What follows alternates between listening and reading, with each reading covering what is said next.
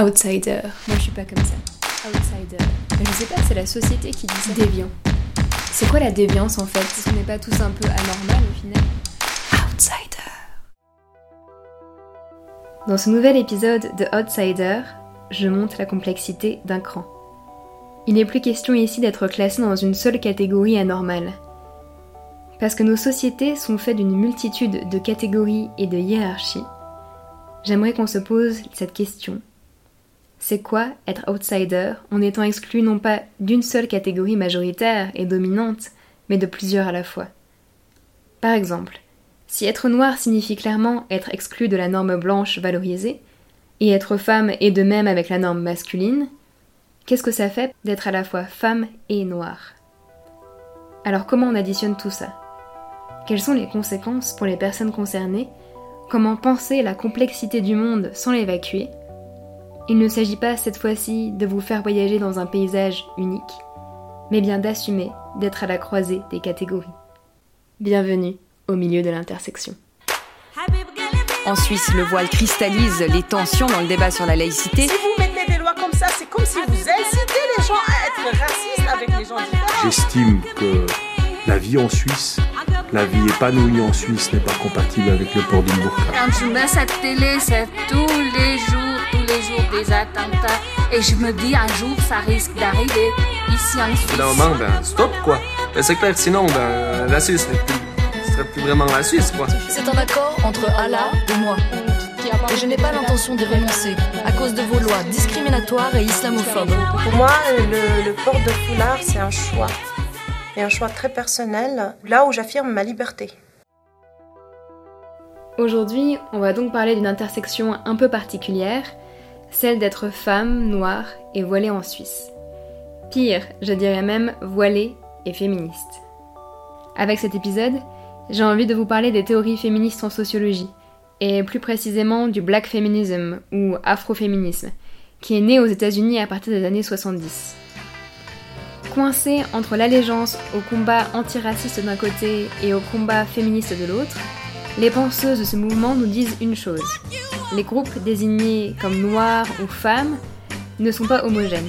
Il y a des différences entre être une femme blanche et une femme noire, un homme gay et un homme hétéro, une femme de la classe ouvrière et une femme de la classe bourgeoise, etc. etc. Et c'est justement en partant du vécu de ces oppressions que l'on peut comprendre un peu les subtilités. Ça tombe bien, alors que j'assistais à une table ronde à Genève le 8 mars dernier, j'ai croisé le témoignage de Sarah, une jeune femme de 24 ans, noire et voilée. Elle venait témoigner en tant que membre des Foulards Violets, qui se définit comme un collectif composé de femmes musulmanes ou non, portant le foulard ou non, solidaires avec celles qui ont décidé de le porter, et qui revendiquent les droits des femmes qui ont fait ce choix. Et c'est comme ça qu'elle a fini par accepter de boire un thé chez moi et à me parler de son expérience à elle. Alors, euh, salut Sarah. Euh, merci d'avoir accepté de participer à ce troisième épisode de Outsider. Alors, ça fait un petit moment que j'avais pas fait euh, de nouvel épisode parce qu'il y a quand même euh, tout un virus euh, qui est passé par là. Donc voilà, je suis vraiment heureuse que tu sois là, la première invitée post-confinement, pour qu'on puisse bah, parler de ce que c'est d'être à la croisée finalement de, de catégories. Bah, J'aimerais te donner la parole directement. Comment est-ce que toi, tu as l'habitude de te définir en société et de te présenter? Alors, en deux mots, je me définirais comme une jeune femme suissesse. Donc ça, c'est vraiment la version courte. Après, la version plus longue, ça serait euh, suissesse, noire, musulmane, voilée, étudiante. Et euh, on peut continuer parce que voilà, j'ai 50 000 autres attributs qui font partie de, de mon identité. Donc, pour certaines personnes dans la tête, euh, ça fait bip bip, il y, a un- il y a un petit flou, ou c'est... Ouais, bug plutôt, bug. Donc c'est... euh, tu peux le remarquer quand tu parles et que tu te présentes, ah oui, je suis genevoise ou je suis suissesse. Bah parfois il y a un petit bug en mode, ah, mais sinon, euh, tu viens d'où réellement Et euh, bah, depuis que je, je suis petite, on me disait, oui, alors, euh, tu sais, quand la présentation de la classe, euh, mais d'où est-ce que vous venez? Et inconsciemment, même à l'âge de 5-6 ans, tu sais très bien que la réponse que l'enseignant attend, c'est pas, ah, je suis genevoise, ah, je suis suissesse, c'est vraiment, mais d'où vient cette couleur noire, en fait, tu vois? Et il y a aussi cette volonté de, de te sortir, en fait, de, comment dire, euh, de la normalité, dans le sens où... euh, t'es pas vraiment suisse, tu vois, de toujours te, te renvoyer à un, ailleurs, à un ailleurs. Donc c'est, euh, ça peut être euh, frustrant parfois. Mm. Parce que l'intention, elle n'est pas là, elle est pas là de savoir, ah mais c'est quoi vraiment tes origines, la, la richesse culturelle derrière, c'est vraiment de, de dire, mais il y a nous et puis il y a toi. Et cette intention-là, tu la sens vraiment rapidement et c'est là où tu as juste envie de dire, ah bah non, bah moi je suis que suissesse, voilà, il y a quoi. Et, euh, et je me demandais à quel point c'est rajouté aussi le côté euh, musulman, parce que comme tu portes le voile, c'est aussi quelque chose qui peut être facilement visible de premier abord. Est-ce que ça s'est posé aussi? Est-ce qu'on t'a demandé de t'expliquer comment ça a été perçu? C'est sûr que euh, on remettait plus en question euh, le fait que je sois suissesse après le voile qu'avant le voile. Je veux dire, c'est euh, quelque chose qui s'est euh, ajouté en plus, vraiment une couche en plus. Avant, c'est parce que t'es noir et maintenant, c'est oh my god. Et en plus, t'es voilée. Donc, euh, vraiment, pour certaines personnes, c'est c'est juste pas compatible. Alors, rembobinons un peu sur ces enjeux d'identité multiple. S'il y a un concept phare du black feminism, c'est bien celui de l'intersectionnalité. Ce concept est inventé par Kimberley Williams Crenshaw qui étudie dans les années 90 des femmes noires victimes de violences dans des refuges de Los Angeles. Pour elle, c'est évident, la situation de ces femmes ne relève pas que du sexisme ou du racisme, mais se trouve à l'intersection des deux. Alors oui, le mot paraît un peu barbare et complexe, mais en fait, il met en valeur la richesse du réel. Je me souviens d'une fois en cours où une étudiante avait fait cette super métaphore. Imaginons l'identité comme une part de gâteau à plusieurs étages, vanille, fraise, chocolat. On a beau connaître séparément ces trois goûts, en réalité, il faut croquer dans la part pour voir l'influence de ces trois saveurs ensemble. Et ben l'intersectionnalité, c'est exactement ça. Donc, quand Sarah se définit et est définie par les autres, ces identités de femmes, de musulmanes voilées et de personnes noires sont indissociables et vont produire des conséquences spécifiques. Si c'est la couleur de peau noire qui la définit comme autre pendant l'enfance, c'est peu à peu le voile qui va cristalliser le regard des autres. J'ai donc voulu en savoir plus sur le choix de cette pratique. Euh, Il y a différentes manières de, porter le voile, donc je vais parler que, pour moi. Alors moi, je porte un, foulard, et euh, donc vraiment c'est un simple foulard. Pour euh, certaines personnes, elles pensent que c'est que des foulards noirs, mais non, j'aime bien les, les foulards de couleur. Donc voilà, je porte un foulard et je porte des, habits... je porte des habits plus ou moins longs, donc un pantalon, euh, pantacourt ou autre. Et depuis, que, bah, depuis que je l'ai porté, euh, je le porte euh, pour n'importe quelle occasion, donc euh, pour les cours, pour mes activités, pour le bénévolat, donc les activités que je fais à côté des cours, pour les fêtes, enfin tout le temps sauf quand je suis chez moi, quoi. Pas sous la douche. Et euh, euh, je le porte parce que c'est vraiment un, un choix religieux qui a été le résultat d'un cheminement spirituel. Et, et je me sens vraiment bien avec, je me sens belle, je me sens moi. Et j'ai pas besoin de, de cacher une partie de, de qui je suis euh, euh, pour me sentir bien. Quoi. Donc euh, le foulard, ça, ça me permet d'être entièrement moi-même.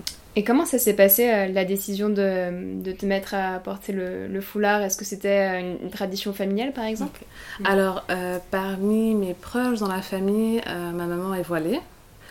Elle l'a- elle l'est depuis que je suis née en tout cas, donc euh, je l'ai- j'ai toujours vu, euh, j'ai toujours vu comme ça. Il n'y a pas eu disons, vraiment de longues discussions avec ma mère. C'est vraiment le, moi, je pense, durant l'adolescence, j'ai commencé à me poser des questions par rapport à ma foi aussi, parce que je pense que c'est important de, je dis par en tant que musulmane, de vraiment choisir d'être euh, musulmane ou musulman et pas juste euh, perpétuer une culture familiale. Donc je me suis posé plein de questions, euh, qui est Dieu, euh, pourquoi l'islam, etc. Comment est-ce qu'on on pratique, parce que voilà, il y y, a différentes pratiques aussi de, la religion. Et, et je me suis, après quelques, quelques années, disons, j'étais vraiment sûre et je me suis dit, mais pourquoi ne pas, ne pas le mettre?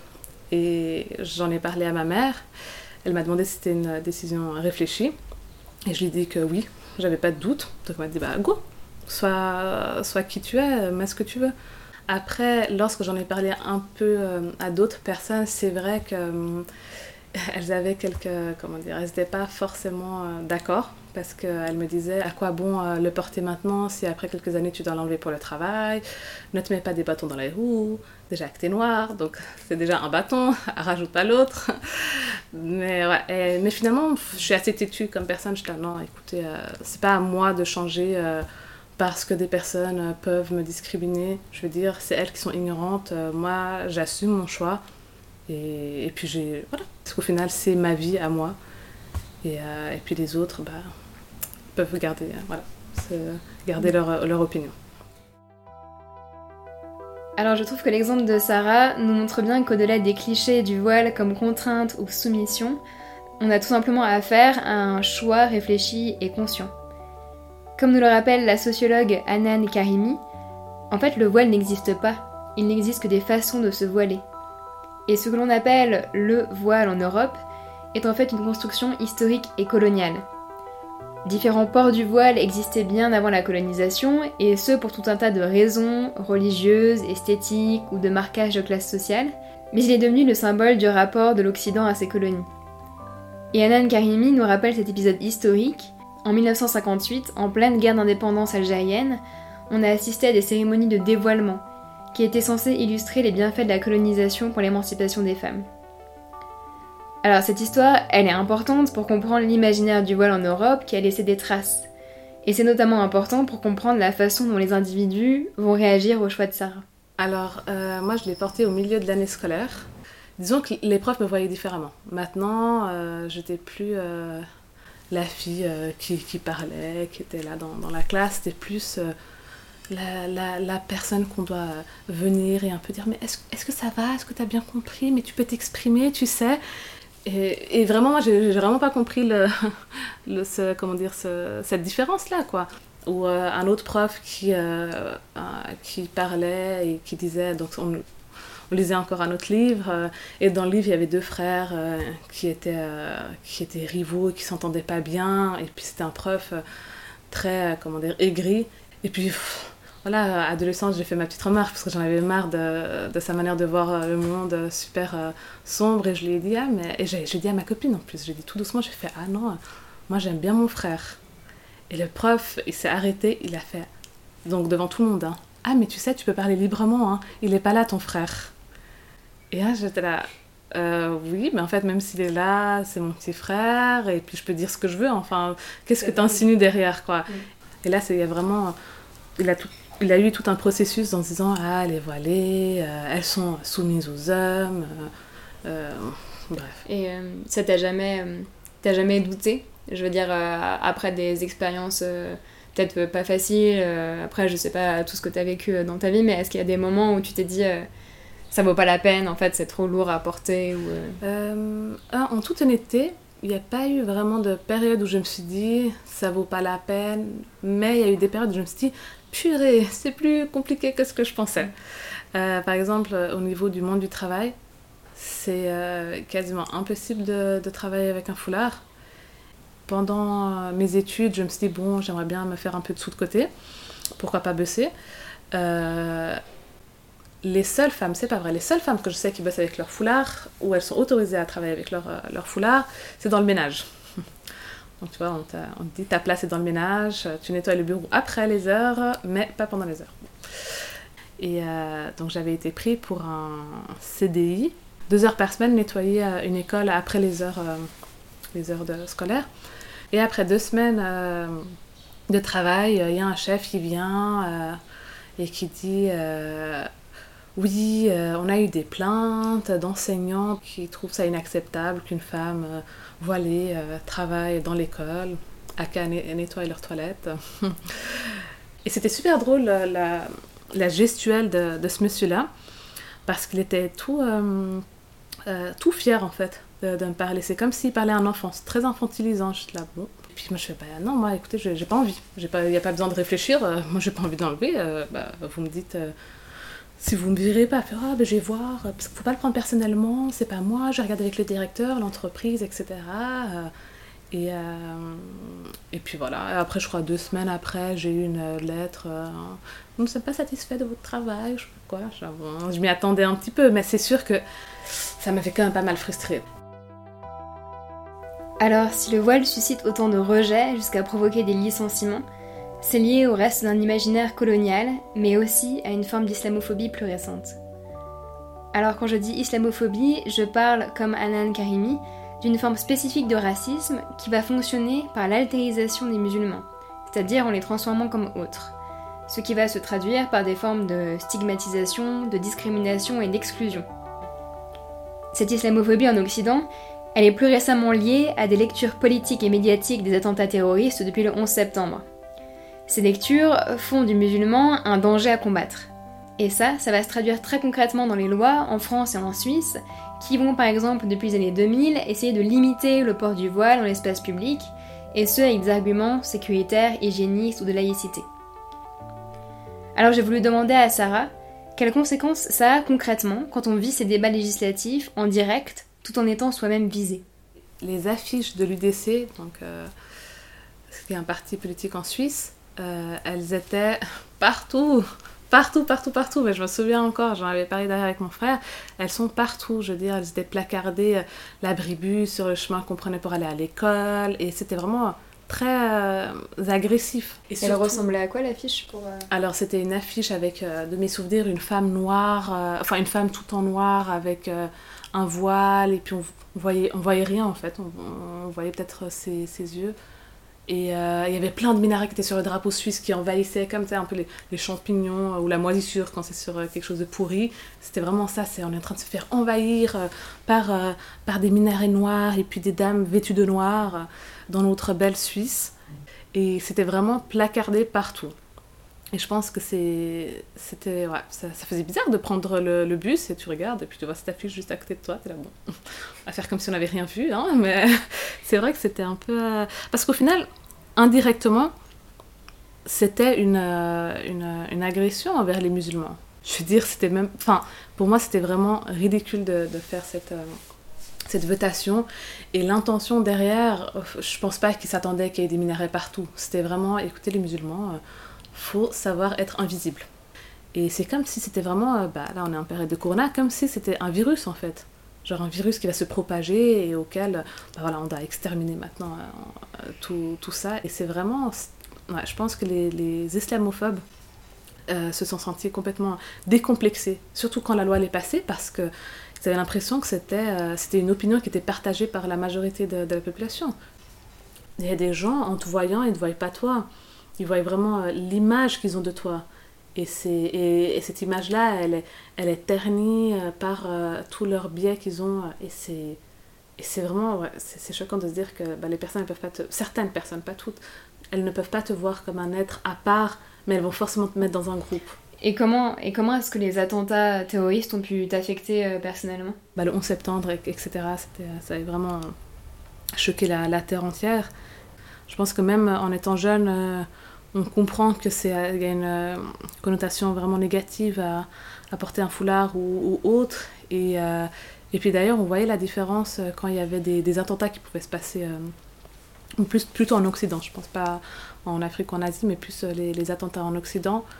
Bah, les gens là, ils étaient, comment dire, c'était justifié pour eux d'être islamophobes on était vraiment devant la télé. Déjà, on était choqués par ce qui se passait, parce que je veux dire, c'est vraiment traumatisant, c'est horrible un, attentat, mais au fond de nous, il y avait une petite pensée de oh, on espère vraiment que ce sera pas un musulman parce que sinon on va s'en prendre plein la gueule. Et c'est difficile parce que c'est injuste d'être puni pour un crime que tu n'as pas commis. Et puis après, il y a toujours un mélange, tu sais. C'est euh, euh, au début, tu es le terroriste, tu nous imposes ça, etc. Et puis finalement, non, mais on s'est battu euh, durant tellement d'années pour le droit de vote des femmes. Donc d'un côté, tu vois, tu es le terroriste qui agresse les gens, et de l'autre, tu es la petite chose qui est complètement bête et soumise c'est pas facile. Honnêtement, on, subit quand même les conséquences de, ces, de ces actes horribles. Bon.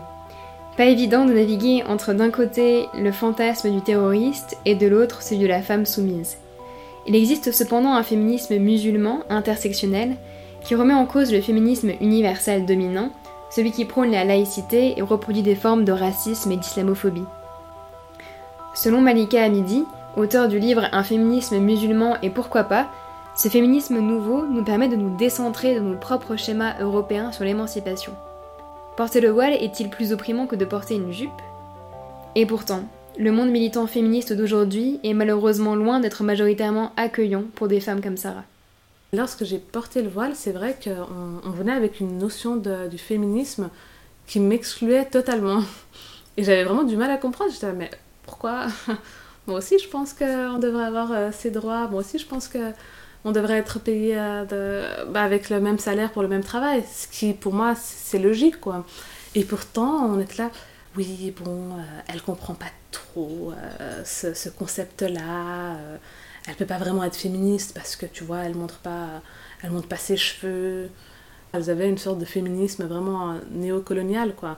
le féminisme ça existe certes, mais ça doit être comme nous donc ça doit être un, féminisme qui nous ressemble. Tu nous ressembles pas, bah on veut même pas savoir euh, comment est-ce que tu penses. Bah, comment est-ce qu'on peut vraiment se dire féministe euh, et venir dicter le choix vestimentaire d'autres femmes? Vraiment, c'est quelque chose pour moi, c'est pas possible. Ouais.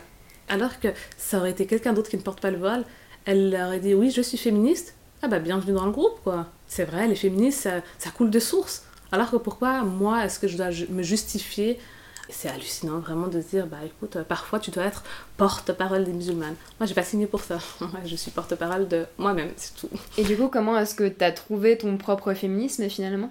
Euh, Je me sentais même pas. Je me disais en fait, voilà, il y, avait des manifs ou autres, ou même des événements, c'était marqué féministe. Je me suis dit, mais attends, tu vas aller là-bas, tu vas te sentir tâche, euh, tu vas ressortir, euh, tu seras plus mal que quand tu étais allé, en fait. Tu seras là de, avec une joie, bonne humeur, en disant on peut changer les choses. Tu vas ressortir, on va te faire comprendre que le changement, en fait, euh, ça passe par toi et que toi, tu dois pas être toi-même pour que le féminisme euh, ait un sens.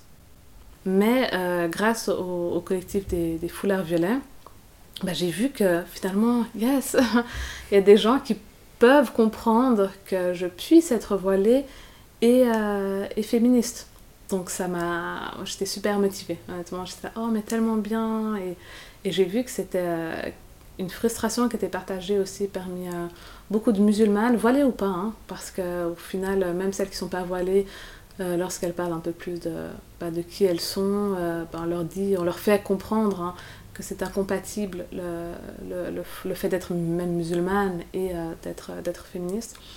Et ouais, donc ça m'a vraiment rassurée en me disant que yes, il y a quelque chose qui, qui existe et dont je peux euh, faire partie, quoi, à part entière. Bon, je dois l'admettre, cet épisode n'était pas si joyeux.